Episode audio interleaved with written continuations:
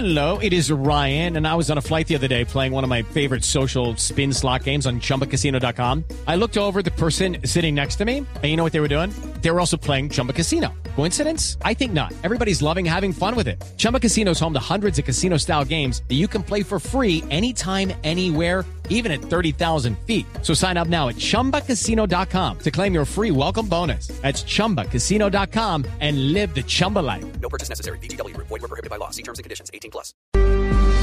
Bueno, muy buenas tardes nuevamente. Gracias por continuar con nosotros aquí en Mesa Blue. Seguimos conversando con el escritor ganador del premio Alfaguara de novela eh, este año, con Jorge Franco, y hemos hablado un poco sobre su recorrido, sus inicios. Estudió cine, literatura, cómo empieza a escribir sus cuentos, cómo salta la novela y cómo pasó de la novela a, a, pues hacer estas adaptaciones que, que salen en el cine tan famosas como Rosario Tijeras o Paraíso Travel.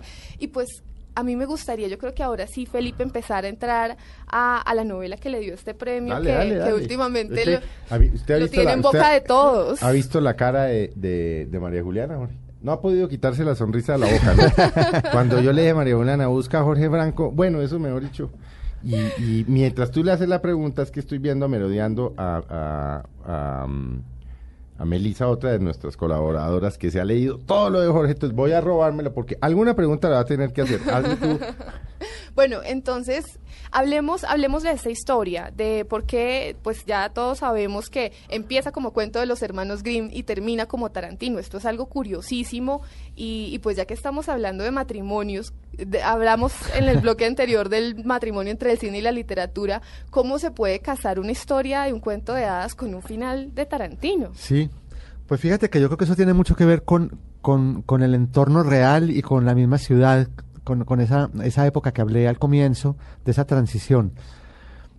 Yo era vecino de un hombre que tenía ese castillo, que vivía en un castillo medieval, que tenía una, tuvo una hija pequeña que Cuente quién era. Porque Sí, es el- que es, era un personaje real muy importante y rico Sí. en Medellín. Claro. se llamaba Diego Echavarría Misas, era, pertenece a una familia muy tradicional, grandes empresarios antioqueños. eh, y pues eh, este hombre era un, era un hombre que llama- nos llamaba mucho la atención por, por, por su forma de vida. Un tipo que se desplazaba por Medellín en una limusina, la única que había en esa época. Eh, pues que te- vivía en este castillo que se, se vestía. Chavarría, ¿no? Sí, Está ahí, ¿no? Está ahí en- y en perfectas condiciones. Está, es un Sí. centro cultural, Claro, claro. un centro cultural muy lindo. eh, lo tienen allá las habitaciones como, como la, Las como la las don Diego, don sí. Diego y Sí. su esposa, la de la hija, los jardines y atrás tienen una escuela ya de arte eh, muy bien montada. De hecho, yo, sin, sin pensar siquiera en esta novela, antes de dedicarme a la, a la literatura, me fui a allá a estudiar pintura. Y, y pues imagínense lo que es para un niño de 6 o 7 años eh, uno tener un, un vecino de este tipo. Eso es... Con es castillo, que tiene un castillo. que tiene un castillo. Entonces nosotros cuando veíamos subir por esa loma la limusina, pues lo que era, corríamos pues como a, a- a- a Como- verlo pasar. sí, pues el rey, como- el- el como papa, el- sí, como el, el rey del, del barrio, ¿no? Sí, Pues Claro. sí, y- y entonces eso, e- eso es como la parte de, de- de que, que nos despertaba mucho la curiosidad. Yo creo que era como una invitación a soñar qué, qué pasaba en ese castillo.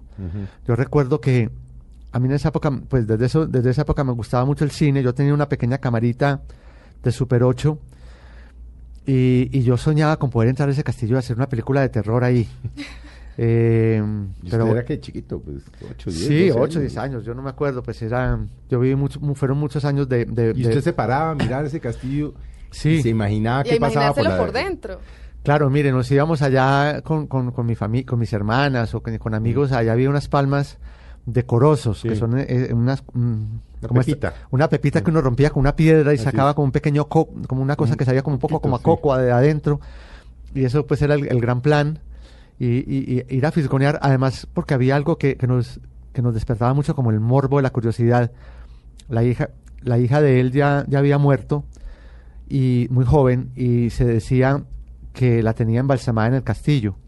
Alguien decía que, por ahí decían, decían que la tenía en, en un sarcófago, Mito urbano. un mito urbano, que la tenía, llegaron al punto de decir que la tenía eh, embalsamada sentada frente al piano, Sí, sí, sí, sí. sí. eh, en, la, en, la, en la casa de muñecas. Sí, sí, sí, Qué maravilla.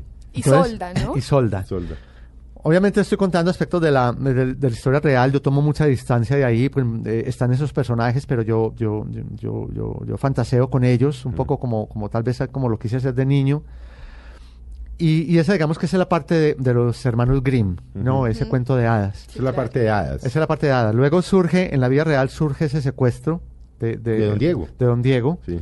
Un secuestro pues que tiene un desenlace fatal. Fue, fue uno de los primeros secuestros de Antioquia. En ese momento la palabra secuestro para nosotros era, era, era ¿Esto qué extraña. año? Esto era que 70 y- Era- Eso fue en el año 71. Y, claro, es que yo me 71. alcanzo a acordar por ah, entre gallos y medianoche les- lo que fue eso para el país, pues.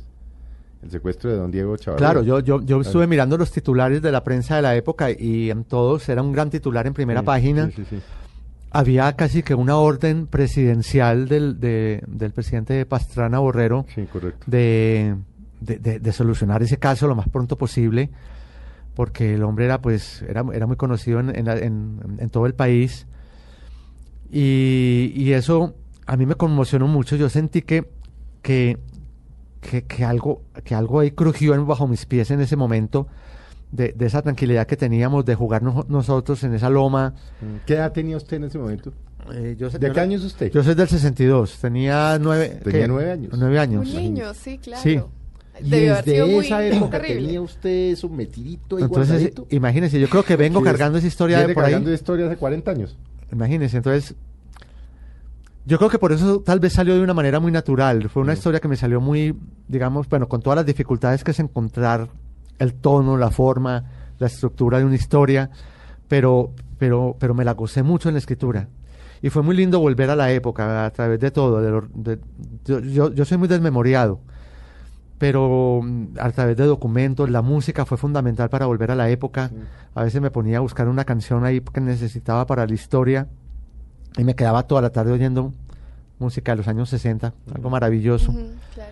Y volver a, la, a, como a recuperar la, la moda, lo- eh, hablar con, con, con mi papá, cosas, pero hacerle preguntas así como de... ¿Quién, quién, ¿Quién más protagoniza la novela? Porque ya sabemos pues cuál es el origen. ¿Quién más, Pues está, más son sus personajes? está el antagonista, ¿Quién es el antagonista? El antagonista se llama en la novela El Mono Riascos. Sí. Es un hombre lleno de, de miedos, de debilidades. Es el, es el- es el jefe de una banda que tradicionalmente eh, se dedicaba al asalto de bancos. Pero es un hombre que en la novela, eh, a pesar de ser una condición social opuesta a la de Don Diego, es un hombre de un origen popular. Él comienza a merodear ese castillo desde muy niño y él se obs- obsesiona con esa niña, con esa princesita que Con ve Isolda. con Isolda y comienza a fisgonearla y a verla. Es un hombre que quiere, quiere superar su condición de, de origen popular y se, se dedica a estudiar los versos de, de Julio Flores, que es un poeta colombiano Sí, sí, también claro. del, del siglo XIX, comienzos del siglo XX. Ah, pero a pesar de su origen estudiaba Eh, literatura. s- pues, no, le gustaban los versos. gustaban de, los de- versos. de hecho, Julio Flores fue un, fue un, fue un poeta que, que gustó mucho en en el ámbito popular porque era un poeta que tocaba como la fibra de los sentimientos. A veces era extremadamente patético, pero, pero gustaba mucho. Muchas de sus canciones también fueron adaptadas a, a bambucos y pasillos, Sí, no, eh, como mis, flores, varios. mis flores negras y Sí. todo eso.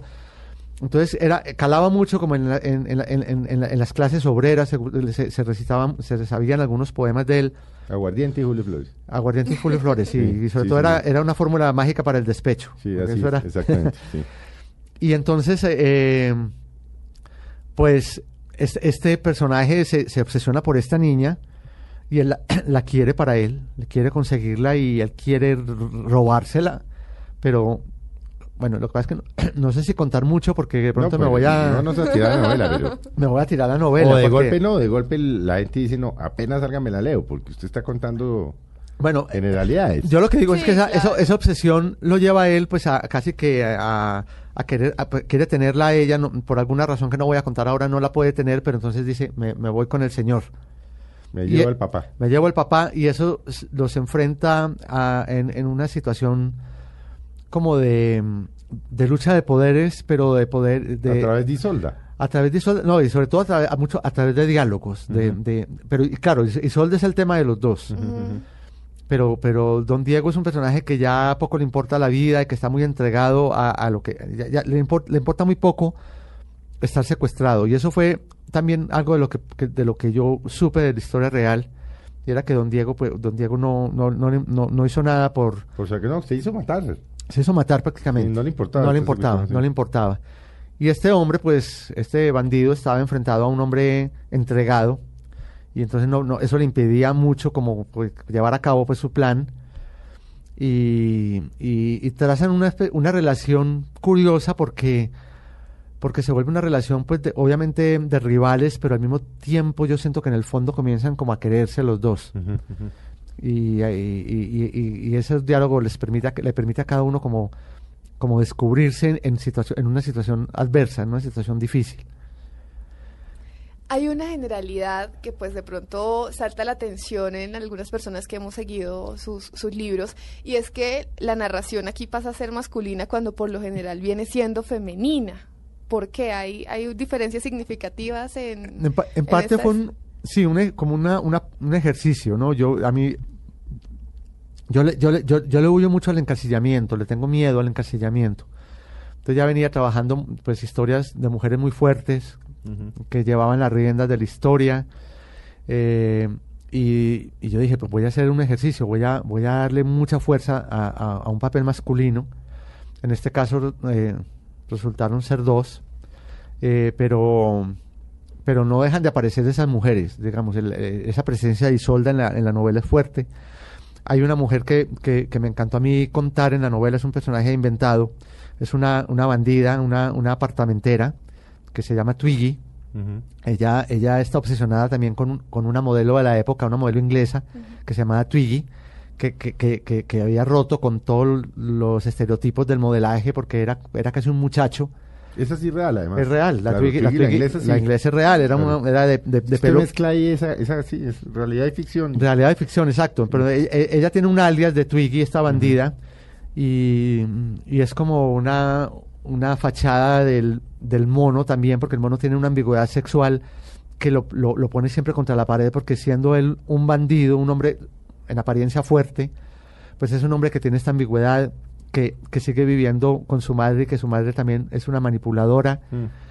eh, y él tiene que mostrarse ante, ante su banda pues como, como un hombre de- radicalmente opuesto, ¿no? Un hombre que Mm. Pero en supuestamente la intimidad no. en la intimidad no lo cosa es. femenina. Es femenina y además está Sí. muerto de miedo de lo que está haciendo. Está Sí, muerto de miedo de ese, secuestro, de, de ese secuestro que acaba de cometer. Eh, es, es inexperto, pero y, es, y rodeado de, de- de otros hombres que son más inexpertos que él todavía. Entonces eso lo, eso lo va, lo va acorralando y con un rehén, pues que no le facilita para nada la, la situación. Mm. No, ah, no siga contando, es Melisa. que Melisa tocó entrarle aquí a que haga su que pregunta porque está.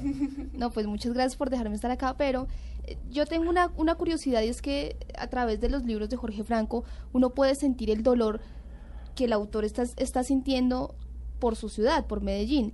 Y sí, me, sí me, me parece importante preguntarle cuál es su relación con Medellín, porque a través de todos los libros de Mala Suerte, de Santa Suerte, de eh, Rosario Tijeras, inclusive, que creo que es uno de los primeros acercamientos, siempre está la ciudad como una ciudad caótica, una ciudad dolorosa. Más que su relación, porque es de Medellín, es que siente. Siente mucho Medellín. Sí. ¿Qué pasa en Sí. esa ciudad? Y es una, Le una duele visión Medellín, histórica. pero lo emberraca Medellín. Exactamente. Lo que, ¿qué? Sí. Pero también pasa debe con querer Medellín? mucho Medellín. La, eso, quiero pues, mucho, no, pues, es una relación de amor. La siente, la siente Una relación mucho. de amor, pero al mismo tiempo me Amor y odio amor, no, no No tanto odio, odio, no odio porque no, digamos, yo, Sí. yo vivo muy ¿Amor agra- y qué? eh, Es la ciudad que me da, que me dio las historias, que me Mm. dio la familia, que me dio los amigos. Eh, no, es, es como de, de, de, de a- veces como de amor y decepción también, ¿no? Como que por, porque, porque, porque no logramos como salir de eso, pero en general lo puedo casi que extender a todo el país, ¿no? Es, es como el hecho de ser colombiano, ¿no? Que es que, pues yo, uno, Eso a veces uno- es un acto de fe. uno quiere mucho este país, Mm. pero, pero, pero no hay un día en que uno no se muera de la ira y que uno maldiga y que uno reniegue. Mm. Y, y- y eso nos pasa a todos. Le pasa al de la calle, le pasa al... al- a- No, no, a- todos los que tenemos que tramitar Sí. algo, el que pasa a la calle, el que tiene que Exactamente. supermercado, el que tiene que pagar el recibo del celular, o sea, es Y uno piensa cosa- que los únicos que no, no piensan... hay un día en que a uno como colombiano no le dé en algún momento del día un impute por algo. Así sea Así de un segundo. De un segundo. Sí. De un segundo y uno reniega y uno a veces quisiera ser- Sí. haber nacido en otro país. Pero lleva la Medellín histórica, la de la violencia fuerte, es decir, no la Medellín de hoy en día, sino la fuerte, Sí, claro. la del narcotráfico, la de las bombas, la de... Pero le tocó a la Medellín también de los 50 y 60. Sí. La bonita. Pero fíjese que y apacible. ahí es donde viene como el desencanto, ¿no? Porque es que yo Sí. te- está esa, esa Medellín idílica y de pronto se, se ¿Era me- se- idílica la Medellín de su infancia? era idílica, yo la recuerdo idílica, yo recuerdo una vida de tranquila, una vida de barrio. ¿Se quejaban Hoy- sus padres? Se quejaban, pero yo veía que se quejaban de cosas como muy, bueno, en esa época a lo mejor podrían ser grandes, ¿no? Pues un asalto a un banco. Sí, sí, o- Qué horror, este país se acabó. Sí, sí, Sí. asaltaron el banco allí en la esquina y eh, la, la, la, la- cualquiera una que les, ahí lo digo yo en la novela, la que les sacó el marido a otra y eso era gran escándalo, pues, y en una, una ciudad pacata. Tal vez yo también por la edad, pues no, no era muy consciente de otras cosas que pasaban, ¿no? Hablábamos No ahora. tantas tampoco. por- Hablábamos ahora, yo creo que de algo que sí se estaba dando, pero tal vez ni siquiera la gente adulta era consciente. Medellín se, estuvo mucho tiempo de espaldas a otra, a Se otra estaba Medellín. el- el- la otra Claro. Medellín, la de Sí. las comunas, Había un Medellín. la de los cerros. Y se dieron Sí. cuenta además muy tarde, Muy porque cuando se dieron cuenta ya había explotado esa otra... Estaba ese Medellín industrial que era tan poderoso con todas esas, esas empresas ahí Así metidas es. en el valle, pero claro, pues eso, eso daba, eh, le daba una imagen a Medellín de una ciudad con, con poder y con riqueza, Mm. pero, pero ahí detrás de eso pues había muchas ot- otras cosas que, que tal vez, yo, yo tal vez por la edad no las veía, pero no, no sentía esa queja en los adultos. Yo creo que esos primeros brotes fue lo, lo que hablé ahora, ya como cuando com- comienzan cier- ciertas cosas sospechosas, eh, extravagantes de, de que, que rompían con, la, con, con- con- con esa tranquilidad, ahí fue donde ya como que dijimos, aquí, aquí está pasando algo. Y seguimos muy orondos, porque llegó el narcotráfico y, Y orondos. y muy orondos nos, nos Hasta que metimos tocaron ahí. fondo, ¿no? Sí, exactamente. Y hubo connivencia con el narcotráfico durante mucho tiempo. Pensábamos que eran hombres con plata, que eran ri- nuevos ricos, pero que no había como nada ahí en el- detrás de eso. Pero cuando ya, ya la cosa se complica con el ter- con, también con el terror y, con, y ya con, con el deseo de ellos de apoderarse de, de- de la parte política del país, ya, ya ahí fue mucho más complicado.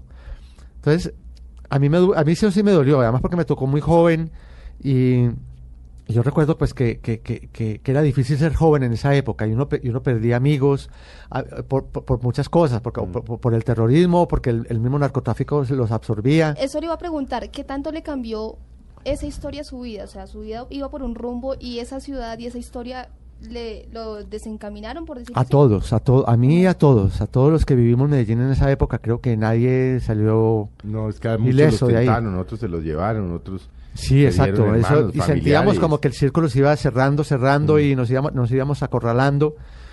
Y que de un momento a otro, ¿verdad? Eso se, se salió de las manos. Yo, yo la verdad, llega, pues yo- en, en una época pensaba yo que derrotar a, a Escobar era físicamente imposible, que realmente no se iba a poder.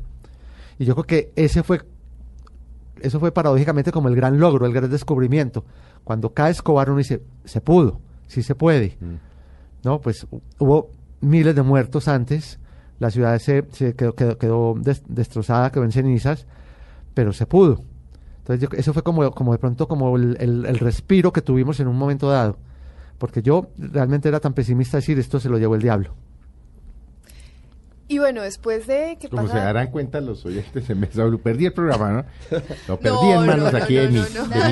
de mis, de colegas, no, pero me parece perfecto porque pues, están emocionadas y son pocas las oportunidades que tiene uno de entrevistar a Jorge. Claro, no, y además, Felipe, eh, me atrevo aquí a decir una cosa y es de entrevistar a una persona a la que uno ha seguido, ha leído, conoce su estilo, entonces, como tenerla y poderle hacer ese tipo de preguntas, además, con esta coyuntura tan bonita que es la del premio, entonces, es muy importante. Yo quería, quería, quería irme, pues, volver a, a las anteriores novelas, melodrama. En melodrama se habla del monstruo, ¿sí? De Medellín. De ese monstruo, ¿a qué, a qué se refería en Ese, ese- el melodrama es un, ya es un, a ver, eh, eh, es, es un cambio muy radical en, en mi escritura, en todos los sentidos. Es una novela mucho más literaria, está inspirada en hechos reales, pero yo voy un poco más como, como, como, como hago un viaje más hacia adentro, más hacia, yo diría que hacia atrás. Voy a la familia, porque me, di- me di cuenta que ese- esa, la figura de la familia, sobre todo en la cultura país, es algo tremendo. Es una cosa muy fuerte. Es una ahí, ahí sí hay relaciones de amor y de odio. Sí. Es como que no se puede estar ni adentro, pero tampoco se puede estar afuera, Mm. es- ni libre. Y hay una disfuncionalidad en las familias tremenda. Entonces, y yo siempre he creído que, pues ahí, ahí, ahí lo enfaticé, que el, el- el rol de cada quien en su familia eh, está ligado al rol del, a ese rol que se desempeña afuera. Entonces, si el rol está equivocado adentro, va a estar equivocado afuera. Y, y esta es una historia, pues, un- que, que, que a pesar de estar, pues, también basada en hechos reales, pues yo, yo, yo ficcioné mucho con ella y la, la saqué de Medellín, me la llevé a París, Sí. eh, me llevé los personajes a París y, y, y ahí me di cuenta que el monstruo, el monstruo es el mismo, solamente que es un monstruo de, de mil patas, que, que, que, que es el monstruo de la violencia, ¿no? Como de, que, que está en París y hay, hay- en la novela lo menciono, o está en Serbia porque hay un personaje serbio, está, está en la misma Francia, está en, en- está en todas partes y es como, como pues co- como, ese monstruo está siempre como ahí, como con la, con la boca abierta a ver como a, a quién se traga. Eh, esa fue una novela que yo disfruté mucho también su escritura, fue una, una novela mu- muy femenina, muy paisa, eh, pero Un quería poco atrevida, ¿no? Por atrevida, sórdida, es una novela sórdida. Yo quería explorar un poco como lo, el- el- ese lado sórdido del melodrama, de- diferente al que estamos acostumbrados a ver en, en la televisión. Ah, eh, pero porque aquí digamos es un, un joven que, que, se, que se va a Francia y, y enamora a una pareja de condes. Entonces está pues como esa diferencia de clases sociales, pero, pero todo por el lado, por- más por el lado oscuro Pero el lado sórdido, sí, sórdido, claro. que es algo que, que, que yo creo que permite mucho más la literatura que la, que la televisión. Sí. Jorge, yo, yo tuve una sensación al leer Melodrama, que creo que es uno de, de- de mis favoritos dentro de toda su escritura, y es que yo imaginé a Vidal como el escritor. Es decir, para mí Vidal tenía, sin conocerlo a usted, tenía, tiene mucho de, de su interior, tiene, es un personaje que para mí está inspirado en usted. ¿Qué tanto de Vidal es usted y usted de Vidal? No, mira, ese es el riesgo de escribir siempre en primera persona, primera ¿no? persona, Que además, cuando claro. La gente diga, el escritor es este personaje. Sí, claro, yo me acuerdo cuando escribí Rosario Tijera, que una vez creo que en una feria del libro alguien, me- alguien se me acercó y me dijo, pero usted cómo sigue, usted cómo anda, cómo, cómo le ha ido, pues como que me sentían en ese Sí, sí, Antonio sí, que había sí, sí. quedado viudo de, de su sí. Rosario. Sí, claro. Y- y igual con Paraíso, cuando era un inmigrante indocumentado, también pensaron que yo había vivido por allá en, eh, como ilegal. Pero es que Vidal, Vidal tiene una, una, una fortaleza muy grande y es como se describe él mismo, una persona bella, una persona cautivadora, una persona que, que solamente con ser puede hacer todo lo que quiere. Y es un poco el viaje que le va haciendo el libro Sí. a llevarlo a Medellín, a París, a, a todo, a todos la- los lugares donde él Pero visita. ya le dijo que ese es el riesgo de escribir en Sí, primera No, persona. y yo creo que, O sea, Es que la para mí pregunta Vidal es Jorge- ¿es usted Vidal es Vidal? Jorge Franco. No, no, digo, no. no, Vidal incluso tiene un nombre. Ahora, pues, pero eh, eh, obviamente que cuando usted escribe en primera persona, ta- también debe haber mucho de quien Mucho. escribe en Claro, ahí. Claro, es que todo pasa por uno. Todo pasa por uno. Todo o sea, pasa por todos uno, los es un filtro. de- claro. Iba a decir una cosa también, eh, Vidal, Vidal es un hombre que está rodeado de mujeres, en una- es una casona de Medellín, donde él es la única figura masculina, y, y- y yo he estado rodeado de mujeres siempre, ¿no?